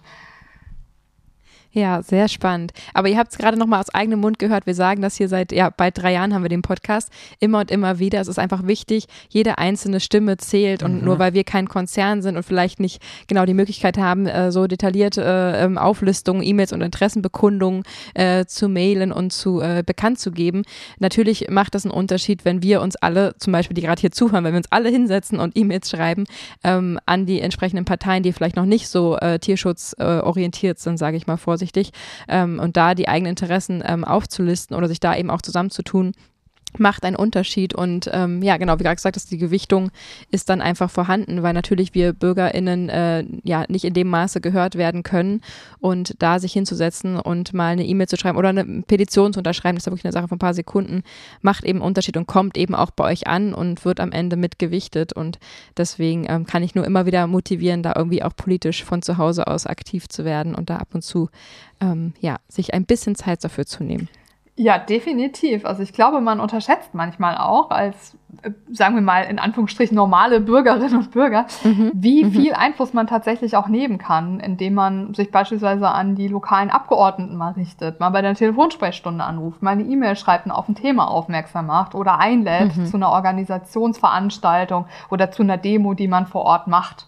Also das wird ja alles ja. wahrgenommen und ganz häufig denkt man ja, ah, die Politik ist irgendwie so wahnsinnig weit von mir weg. Das stimmt ja in der Regel nicht, sondern wir haben immer mhm. im Wahlkreis oder dann in unserer Stadt und unserer Kommune vor Ort auch Menschen sitzen, die am Ende im Bundestag sind, die in den Landtagen sind, die in den Kommunalgremien mhm. sind, also in den Stadträten, in den Gemeinderäten und die diese Sachen auch lesen. Und das macht ja auch was mit einem, wenn man merkt, oh wow, da ist viel Druck für ein Thema, viele Leute wünschen sich das, ich tausche mich vielleicht auch mal mit denen aus ähm, ja, wir sind ja auch als Politikerinnen und Politiker wirklich darauf angewiesen, Feedback von der Bevölkerung zu bekommen. Wir müssen uns natürlich, ja. wie gesagt, auch mit großen Organisationen treffen, mit allen Lobbyverbänden, die auch auf Bundesebene ähm, in, bei den Themen mitarbeiten. Aber wir treffen uns total gerne auch mit den lokalen Akteurinnen vor Ort, weil man dann häufig ja auch wirklich so ein Bild ja aus der Basis kriegt, ähm, so vom Alltag, was, was interessiert die Menschen dann tatsächlich bei mir vor Ort. Und wir achten darauf sehr stark. Also ich freue mich über jede E-Mail, die ich in Karlsruhe Schön. bekomme aus meinem Wahlkreis. Ich lese, also ich und mein Team, wir lesen die wirklich alle. Man kann natürlich nicht immer ja. dann total ausführlich antworten. Man ist nicht immer fachpolitisch total drinne, aber wir leiten die E-Mails dann auch mal weiter an unsere Kolleginnen und Kollegen und sagen, hey, habt ihr das Thema schon auf dem Schirm oder habt ihr es mitbedacht? Oder was ist denn da? Ja, schön. Also da findet Toll. ganz reger Austausch statt und jede Mail, die halbwegs freundlich formuliert ist, ähm, die nehmen wir mit ganz großem Interesse wahr. Natürlich auch so ein Ding, also der Ton wird ja immer rauer. Es gibt natürlich auch Leute, die zunehmend einfach mhm. irgendwie jeden, sagen wir mal, geistigen Rotz da irgendwie eine E-Mail schreiben, dann einfach losschicken und dann einfach schon einleiten mit ihr, seid eh alles Idioten, ihr macht alles falsch, hier eine Auflistung von Dingen, die ihr alle falsch macht. So, das liest man dann natürlich jetzt auch nicht unbedingt, das ist nicht besonders konstruktiv, aber ein Hinweis mit, hey, bei mir vor Ort, ähm, ich habe mitbekommen, so, die, die lokalen Kantinen haben irgendwie nie vegane Angebote, was kann man denn da machen? Das sind Sachen, die werden mhm. wirklich wahrgenommen. Und da freut man sich dann auch. Schön. Schön. Und auch ein sehr, sehr guter Hinweis, was du gerade gesagt hast. Ich habe gerade dazu aufgerufen zu schreiben. Natürlich meine ich konstruktiv und freundliche E-Mails. Ihr kennt uns ja, das ist uns ja enorm wichtig, dass man einfach immer auf respektvollem Niveau einfach kommuniziert. Und nur weil man vielleicht sich von einer Partei ähm, XY äh, wünscht, äh, mehr auf Tierschutz zu achten zum Beispiel, dann kann man das natürlich auch konstruktiv ähm, formulieren. Das ist natürlich ganz wichtig. Gut, dass du es nochmal erwähnt hast, dass wir das nochmal dazu sagen. Da mache ich mir jetzt bei euren Hörerinnen und Hörern auch gar keine, gar keine Sorgen, dass die keinen vernünftigen Ton treffen. Aber es ist einfach ein gesellschaftliches Phänomen. Nein, auch, nicht, auch, in Zeiten ne, von ja. Internet, mhm. Social Media. Man kann einfach jeden Kram, der ihm gerade so in den Kopf fliegt, innerhalb kürzester Zeit in eine Nachricht packen, absenden. Und da kommen halt häufig ja. auch wirklich große Dinger raus, äh, die bis hin mhm. zu Straftatrelevanz dann auch alles beinhalten. Mhm, das ja, glaube ich. Wahnsinn. Da steckt auch viel Emotionalität dahinter. Ähm, kannst du uns denn mal einige deiner Highlights und Herausforderungen in deiner Tierschutzarbeit beschreiben? Also was hat denn ähm, in einer Laufbahn, ich nenne es gerne Laufbahn, ich finde es ist eine richtige, echte Laufbahn, eine griffige. Ähm, was hat denn super geklappt und wo schlägst du doch die Hände beim Kopf zusammen? Ja, also erstmal grundsätzlich, Politik ist ja auch immer ein Feld, wenn man in die Politik geht, dann weiß man, man muss sich damit auseinandersetzen, dass man nicht immer die Maximalforderung durchbekommt. Ganz im Gegenteil, es ist der mhm. absolute mhm. Ausnahmefall, dass man in der Politik sagt am Ende, wow, da ist jetzt genau das rausgekommen, was ich haben wollte. Überhaupt nicht. Sondern man bringt sich mhm. als eine Stimme ein in so einem demokratischen Prozess, die dann sagt, meine Position ist diese, dann gibt es noch vielleicht drei, vier andere Positionen und dann schaut man, dass man irgendwie einen Weg findet, wo man die Hälfte des demokratisch gewählten Gremiums hinter sich bringen kann. Beispielsweise auf Bundesebene okay. die gesamte Regierung. Und so funktioniert das. ähm, aber es gibt wirklich tolle Beispiele, auch so aus meinem politischen Weg, wo ich mir denke, das ist total schön oder da ist wirklich richtig was passiert. Ich, ich nehme jetzt mal vielleicht was noch von meinen Anfängen der Politik. Also ich möchte ja, auch mal eine große Lanze für die Kommunalpolitik brechen. Also das, was wirklich an Politik in den Städten und Gemeinden gebracht wird, ist häufig total anschaulich und wirklich schön und man merkt halt vor Ort direkt, was ist eigentlich daraus geworden, was man politisch so gemacht hat. Als ich neu in den Karlsruher Gemeinderat gewählt wurde, da hatten wir gerade in Karlsruhe eine große Diskussion darüber, ob wir eine Elefantenzuchtanlage bauen. Weil Babyelefanten oh, wow. halt wahnsinnig niedlich Krass. sind, alle mhm. finden die super süß. Das Problem ist halt, einen ausgewachsenen Elefanten will halt keiner haben. Es gibt keinen Markt für ausgewachsene Elefanten. Und dann, ja, haben wir, also einige politische Akteure, auch im Karlsruher Gemeinderat, mal drüber nachgedacht, wollen wir das denn wirklich haben? Also ist das noch so aktuell, wie wir uns das vor einigen Jahren gedacht haben, dass eine gute Idee wäre? Und jetzt mhm. sind im Karlsruher Zoo keine Babyelefanten, sondern wir haben jetzt ein Altersheim für ausgediente Zirkuselefanten. Also aus diesem Projekt Aha. ist jetzt wirklich ein Tierschutzprojekt geworden, wo ich, wow. wo, also wo ich jetzt dann sozusagen in den Karlsruher Zoo schauen kann und sehen kann, wow, wir haben jetzt keine unnötige Babyelefantenzucht, sondern wir haben ein Tierschutzprojekt, wo wirklich auch schwierige Elefanten, die ein schwieriges, bewegtes Leben hinter sich haben, jetzt so ihren Lebensabend noch in Anführungsstrichen im Zoo verbringen oder genießen können, wow. im Vergleich zu den Torturen, wow. die, die davor also an vielen Stellen mitgemacht haben. Also finde ich. Ein Gnadenzug. Genau, finde ich wow. sehr schönes emotionales Beispiel, wo man dann wirklich sehen kann, okay, da habe ich jetzt mitgearbeitet oder das war sogar meine Idee. Da haben wir richtig was Tolles auf den Weg gebracht. Also ich und einige andere Heftig. im Karlsruher wow. Gemeinderat haben diese Idee dann gehabt, durchgesetzt und es ist ja wirklich was draus geworden. Dann gibt es natürlich an den verschiedensten Stellen nochmal äh, andere Projekte, die dann ja, auf den Weg gebracht wurden. Jetzt gehen wir dann sozusagen mal im Weg weiter. Hier im Bundestag ähm, sieht man jetzt gerade ganz aktuell, wir haben jetzt Haushaltsberatungszeit. Wir sehen einfach, dass das ganze Thema Tierversuche in den letzten Jahren extrem stagniert. Wir haben einfach konstant hohe Zahlen mhm. im Bereich der Tierversuche. Und wir haben jetzt mhm. ähm, gemeinsam uns auch mit den Ampelparteien darauf verständigt, dass wir mal wirklich Geld einstellen wollen in den Haushalt, um eine Tierversuchsreduktionsstrategie auf den Weg zu bringen. Sprich, erstmal alle mhm. Maßnahmen im Bereich der Tierversuchsreduktion zusammenzutragen, auch mit einem Expertengremium. Und das soll dann in den nächsten Jahren Schritt für Schritt umgesetzt werden. Geplant sind hier jetzt knapp mhm. eine Million Euro. Das ist keine riesige Summe, aber erstmal eine richtige Summe, um so eine Strategie zu erarbeiten. Das heißt, man kann dann halt auch wirklich Projekte mhm. anstoßen, die es sonst einfach wahrscheinlich nicht geben würde. Oder jetzt das Thema Eiweißpflanzenstrategie, was wir von grüner Fraktionsseite auf den Weg bringen wollen, wo wir gerade sehr dafür kämpfen, auch Haushaltsmittel einzustellen. Das ist auch nochmal was, wo ich sehr gespannt bin, was dann am Ende bei rauskommt, aber wo ich einfach sehe, da gibt es jetzt eine riesige Bewegung von Menschen, die sich im Bundestag auch mit dem Thema alternative Proteine, pflanzenbasierte Proteine auseinandersetzen, ja. das Thema pushen wollen, da tolle Chancen drinne sehen und dann, ähm, ja, jetzt eben die einzelnen Gesetzesvorhaben, die werden zum Teil, wie gesagt, auch nochmal ein größerer Kampf, äh, weil wir einfach noch die Koalitionspartner hier auf unserer Seite brauchen. Das Thema Tierschutzgesetz wird, glaube ich, das Projekt der Legislatur im Bereich der Tierschutzstandards und der, des besseren Tierschutzes, wo wir einfach dafür kämpfen müssen, an jeder Stelle nochmal Punkte mit, mit einzubringen, aber was dann wirklich auch Konsequenzen mhm. haben wird für die Tiere in Deutschland. Klar, alles nicht genug und man kann immer sagen in der Politik, alles zu wenig, alles zu langsam. Aber es ist halt ein, ein riesiger Kampf gegen Windmühlen. Das System, wie wir ja, aktuell ja. haben, hat sich auch nicht von heute auf morgen eingestellt. Es ist ja auch über viele Jahrzehnte gewachsen. Und dann in eine andere Richtung mhm. zu gehen, wird halt leider auch ein bisschen länger dauern als jetzt ein Jahr, als vier Jahre. Sondern es ist halt was, was man auch Schritt für Schritt wieder umbauen muss und wo wir die Menschen hinter uns brauchen, die uns dabei unterstützen. Ja, sehr schön. So, ich will nochmal auf unser Kennenlernen zurückkommen. Wir haben uns ja ähm, in Berlin kennengelernt zum politischen Sommerfest von Vier Pfoten organisiert. Ähm, da ging es ja eben genau um diese Novellierung und vielleicht um alle anderen mit abzuholen, was das eigentlich für ein Abend war, was da passiert ist. Ähm, kann der Fabi vielleicht einfach mal kurz die Zusammenfassung von Vier Pfoten äh, vorlesen, was da ähm, an dem Abend abging, um dann darüber sprechen zu können. In Berlin kamen insgesamt 130 Vertreterinnen und Vertreter aus Politik, Verwaltung, Wirtschaft und Zivilgesellschaft rund um den Tierschutz zusammen, um gemeinsam über die Novelle des Tierschutzgesetzes zu diskutieren.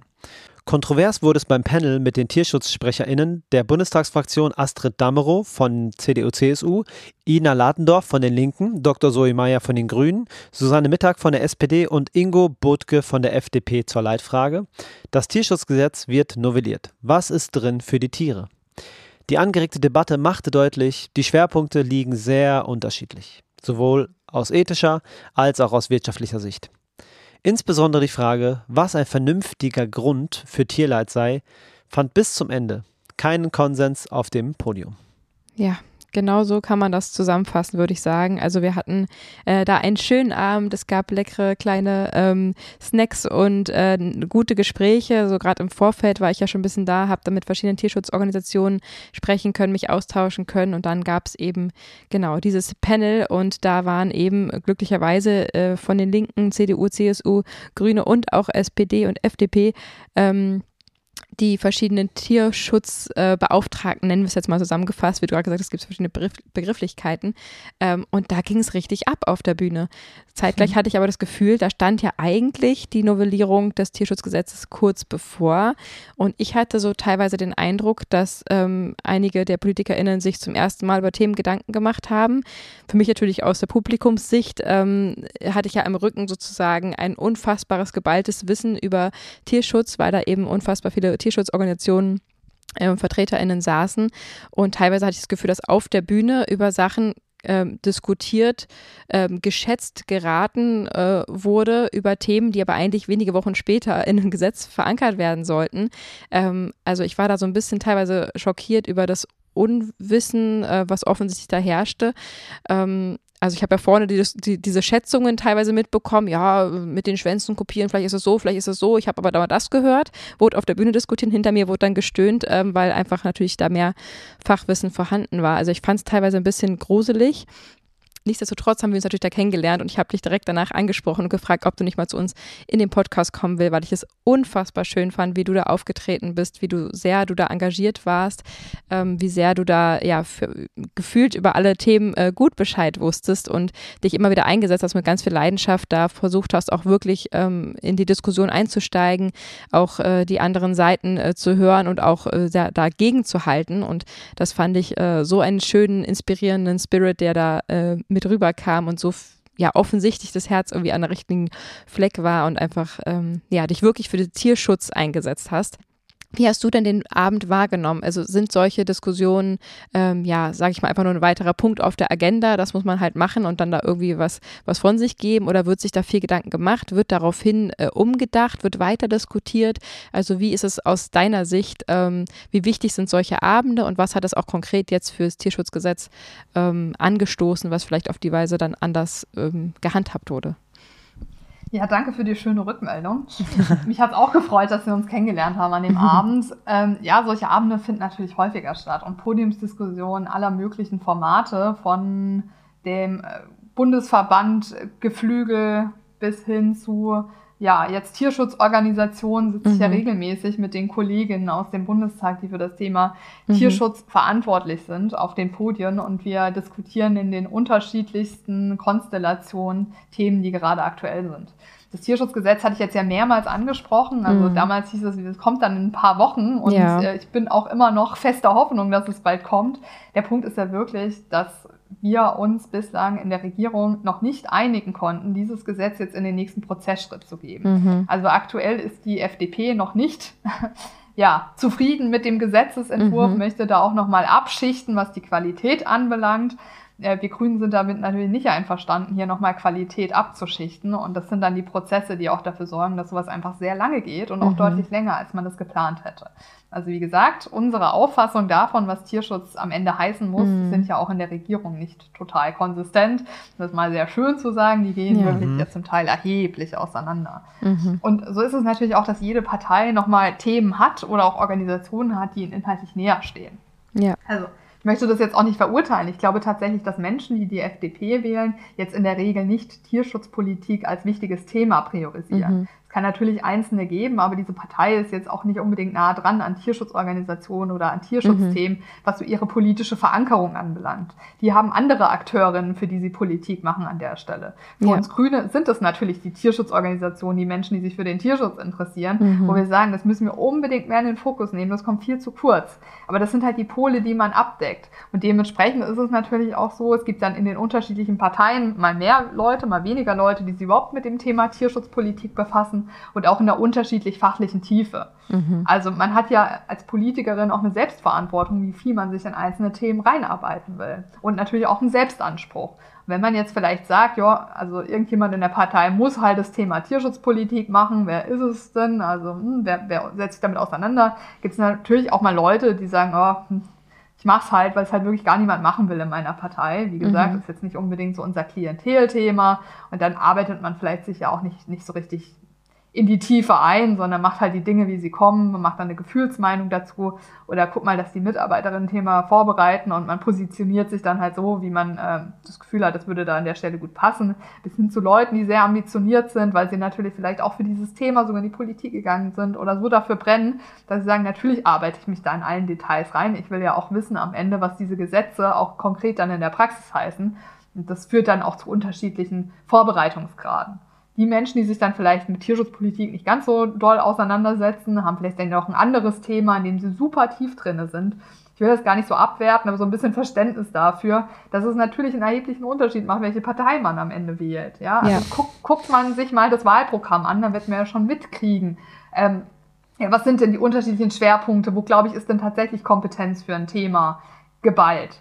Aber klar, am Ende brauchen wir halt die gesamte Regierung, wir brauchen die Hälfte des Parlaments, die hinter so einem Thema steht. Mhm. Deswegen macht es durchaus Sinn, auch immer wieder alle Parteien zu adressieren in seinen Forderungen. Aber in der Wahlentscheidung muss man natürlich davon ausgehen, dass es immer besser ist, eine Partei zu unterstützen, die sagt, das ist ein originäres Kernthema für mir, ich setze mich dafür wirklich ein. Ja, und da muss man natürlich auch gucken, wie authentisch ist es am Ende. Also klar, jede Partei wird ja irgendwie öffentlich im Großen und Ganzen sagen, ich finde Tierschutz ganz gut. Aber ja. ja. was heißt es dann dann auch wirklich in der Praxis? Also was mhm. heißt denn Tierschutz ganz gut finden? Ja. Heißt es, ich finde Hunde und Katzen süß und finde es ganz gut, wenn es denen ja ganz gut geht? Oder heißt es wirklich auch, dass man sich vielleicht für pflanzliche Ernährung einsetzt, dass mhm. man einen Ausstieg aus der Massentierhaltung will? Also ja. diese unterschiedlichen Grade und wie stark man sich dann wirklich mit einem Thema befasst, das ist halt dann die Differenzierung in der politischen Landschaft. Ja, mhm. absolut. Ich kann da vielleicht mal kurz ein konkretes Beispiel von diesem Abend nehmen. Ich habe ja da auch fleißig mitgefilmt und mitgeschrieben und war teilweise begeistert und teilweise geschockt. Das war wirklich ein Abend der Gefühle für mich. Ähm, weil ich ja eben nicht ständig in solchen Diskussionsrunden sitze. Und ähm, ja, vielleicht kann ich ja mal kurz zitieren. Ähm, Ingo Botke war ja da von der FDP, das ist der Tierschutzbeauftragte der FDP. Ähm, er ist ehemaliger Fleischer, Fleischbeschauer, Besamungstechniker und viele weitere Sachen, die er schon so gemacht hat in seinem Leben. Hat mich unter anderem mit der Aussage geschockt, ähm, es soll doch bitte sachlich über die Tiere gesprochen werden. Das war immer mal wieder sein Konsens, also sachlich zu sein ähm, im Sinne der ähm, Industrien, würde ich mal ganz klar so sagen.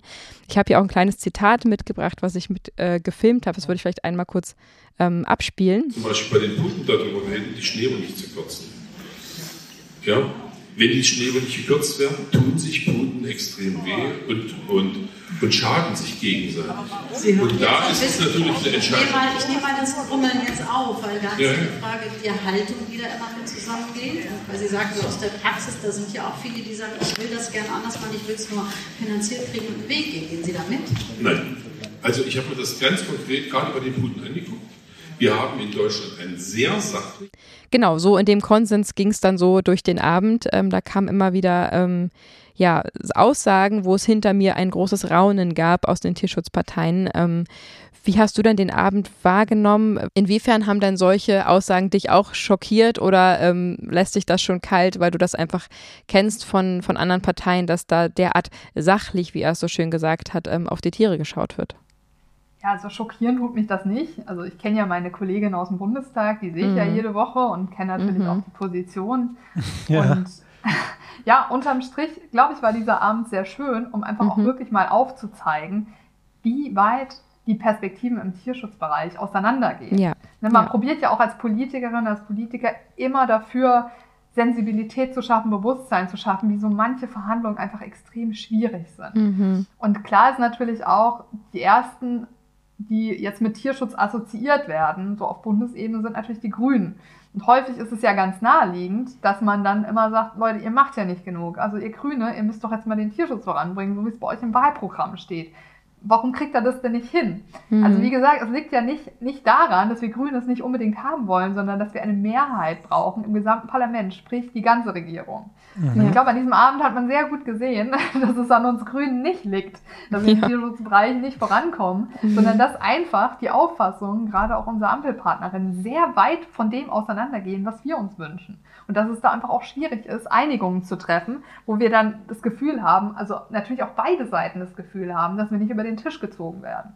Weil klar, auch nochmal deutlich wiederholt, wir Grüne stehen für Tierschutzpolitik an der Stelle und bekennen mhm. uns dazu auch ganz klar. Die FDP hat beispielsweise eher die Perspektive der Tierhalterinnen auf dem Schirm, die vielleicht auch günstig äh, Produkte auf den Markt bringen wollen. Das ja. ist einfach eine grundlegend andere Perspektive. Ne? Wenn man sagt, man möchte die Haltung nicht groß verändern, weil es ist teuer, in neue Stallungen zu investieren, ähm, und klar, ne, die Tiere verletzen sich, wenn sie einfach nicht genug Platz haben. Da muss man halt die Tiere die, die Schnäbel abschneiden oder die Schnäbel kopieren, sonst wird das einfach schwierig. Das ist mhm. eine grundlegende andere Perspektive und ja. ein grundlegend anderes Verständnis davon, wie man sich Landwirtschaft vorstellt. Und da dann am Ende auf einen Nenner zu kommen, das ist gar nicht so leicht. Ja, das glaube ich wohl. Das glaube ich auch. Ähm, was sind denn die Dinge, von denen du wirklich glaubst, dass sie noch passieren werden in dieser Legislatur? Und wann wird das Tierschutzgesetz fertig werden. Ja, also wir werden das Tierschutzgesetz auf den Weg bringen. Die Frage ist halt wirklich, mhm. wie umfassend sind die Maßnahmen, auf die wir uns alle einigen können. Also okay. an vielen okay. Stellen werden wir mit Sicherheit nochmal deutlich Verbesserungen schaffen, beispielsweise im Bereich des Strafrechts, auch im Bereich der Tierhaltung, im Bereich der Qualzuchten. Also es wird Punkte geben, die wirklich auch signifikante Verbesserungen bedeuten für den Tierschutz mhm. in Deutschland.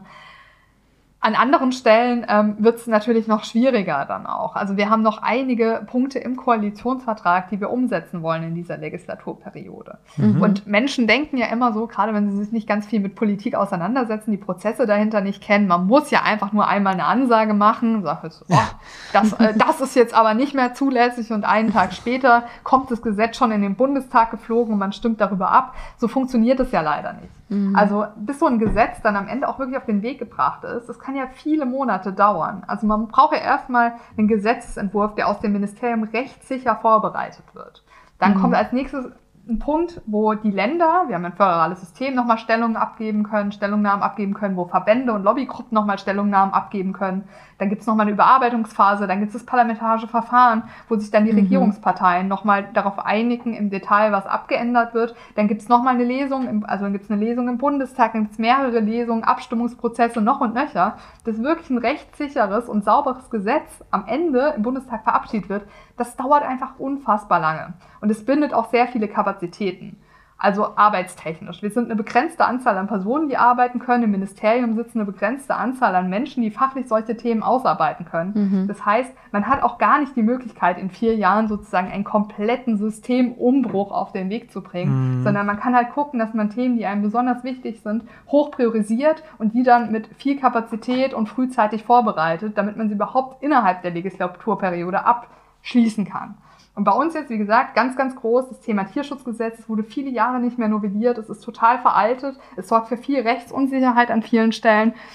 Die Ernährungsstrategie der Bundesregierung wird auf den Weg kommen, wo wir auch das Thema pflanzenbasierte Ernährung mehr in den Fokus nehmen. Auch im Hinblick auf Gesundheitsstandards.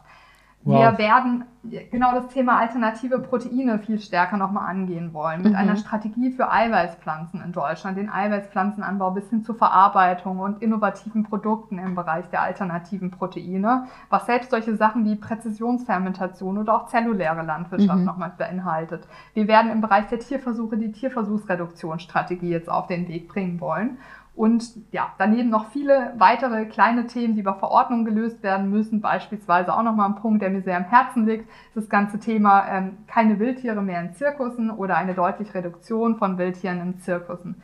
Das soll jetzt auch nochmal auf den Weg kommen. Das ist was, wo ich mich kommunalpolitisch in Karlsruhe viel für eingesetzt habe, dass wir keine also Zirkusse mit Wildtieren mehr ähm, auf ja. unsere städtischen Flächen lassen. Das ja. hieß aber damals immer, das ist was, was man auf Bundesebene klären muss. Wir haben im Koalitionsvertrag auch drinne stehen, dass wir das jetzt angehen wollen mit einer Positivliste für Wildtiere, die noch in Zirkussen überhaupt gehalten werden dürfen. Und das wird dann über eine Verordnung geregelt, genauso wie noch ein paar andere kleinere Themen im Tierschutzbereich, wo ich schon optimistisch bin, dass wir noch vorankommen. Aber klar, es wird noch genug übrig bleiben für die nächsten Bundestagswahlen, wo wir dann im Wahlprogramm auch wieder definieren müssen, was hat nicht gereicht und hoffentlich dann auch in der nächsten Regierungsbeteiligung nochmal mehr Sachen auf den Weg bringen können. Wow. Ja. Sehr schön. Ja, man sieht ja auch eben, ne, wie sehr es sich jetzt auch schon zieht. Die Sorge ist natürlich groß bei vielen, wo wir sagen, wir sind in der Mitte der Legislatur. Ähm, wie viel wird eben noch gemacht, bevor es wieder Richtung Wahlkampf geht und wo es dann vielleicht wieder ähm, genau nicht mehr allzu viel passiert. Die Sorge ist einfach gerade groß, so bei denen, wo wir uns jetzt umhören. Wir machen ja auch unser Research, dass es vielleicht ähm, sozusagen gar nicht zustande kommt, bis, bis es äh, ja in die nächste Legislatur geht. Ähm, aber das hat natürlich Hoffnung gemacht, dass zumindest irgendetwas passiert, wenn vielleicht auch nicht so vollumfänglich, wie es äh, wünschenswert wäre. Aber das dass zumindestens ähm, ja, wie du sagst, völlig veralterte Standards irgendwie angepasst werden, sich über Themen Gedanken gemacht werden, die noch nicht mal vorher verankert waren. Ähm, das ist ja schon mal ein ganz, ganz wichtiger Schritt und macht auf jeden Fall Mut, dass es ähm, irgendwann passieren wird, auch wenn du jetzt gerade noch nicht ähm, andeuten kannst, wann das so sei, sein wird, wenn ich es richtig verstanden habe. Ja, die Tierhaltungskennzeichnung, wie gesagt, auch noch ein ganz großes Projekt, die jetzt für jede einzelne Tierart und für jeden Prozessschritt verarbeitete Produkte außer Hausverpflegung auf den Weg zu bringen. Auch das kostet nochmal viele Kapazitäten also wir sind wirklich ganz hart dabei. Also es ist für uns ein absolutes Prio-Thema im Landwirtschaftsbereich ja. und für uns natürlich auch dann frustrierend, wenn wir immer das Gefühl haben, es geht nicht schnell genug, es passiert nicht genug. Mhm. Aber es ist einfach kein Selbstläufer. Also es gibt mhm. wirklich Bereiche in dieser Regierung, ich möchte diese Regierung wirklich nicht schlecht reden. Ich glaube wirklich, dass es Bereiche gibt, in denen wir extrem gut vorankommen. Wir haben mhm. total schwierige Zeiten, wo sehr viel von außen auf uns hereinprasselt, von ja. Krieg bis hin zu Energiepreisen und so weiter und so fort, wo wir einfach viel reagieren müssen, viel spontanes Reagieren, Schadensbegrenzung auf all die Prozesse, die von außen auf uns hereinprasseln da, da passiert einiges, aber jetzt gerade im Tierschutzbereich, im Landwirtschaftsbereich sind wir wirklich nicht an der Stelle, wo wir sagen können, das ist unsere Wunschkoalition, genauso haben wir es uns gewünscht. Mhm. Man muss aber natürlich auch sagen, wenn wir uns mal die politische Landschaft in Deutschland angucken, ja. also welche Parteien haben denn Tierschutzpolitik groß in ihrem Programm stehen? Das sind ja. leider nicht besonders viele, die sich überhaupt mit dem Thema aussetzen. Und da mhm. ist es mhm. dann natürlich auch wichtig, immer wieder bei Wahlen darauf zu gucken, dass die Parteien, die sich mit Tierschutzpolitik auseinandersetzen, am Ende auch stark in den Parlamenten vertreten. Mhm. mhm. Okay. Das klingt wirklich sehr komplex und du hast auch gesagt, wie viel Korrekturschleifen, nenne ich es mal jetzt laienhaft, äh, es da noch gibt, bis es dann wirklich final durch ist. Kannst du denn von deinem Gefühl her, von deiner Erfahrung her einen Monat schätzen, wann du denkst, wann es endlich soweit sein wird?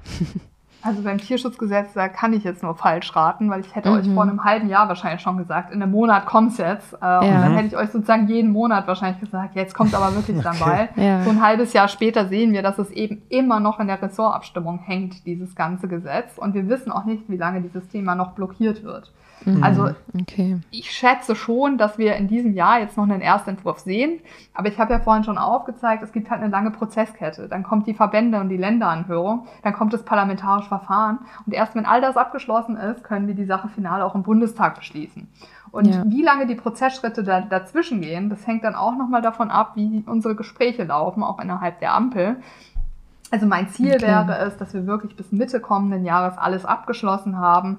Ähm, aber das ist ein Wunsch an dieser Stelle. Ob es mhm. dann Mitte nächsten Jahres wird, ob es Ende nächsten Jahres wird, ich weiß es nicht. Ich bin mhm. auch optimistisch, dass wir es auf jeden Fall durchbekommen. Die Frage wird halt, wie gut ist es? Dementsprechend ja. nochmal ein Appell an alle.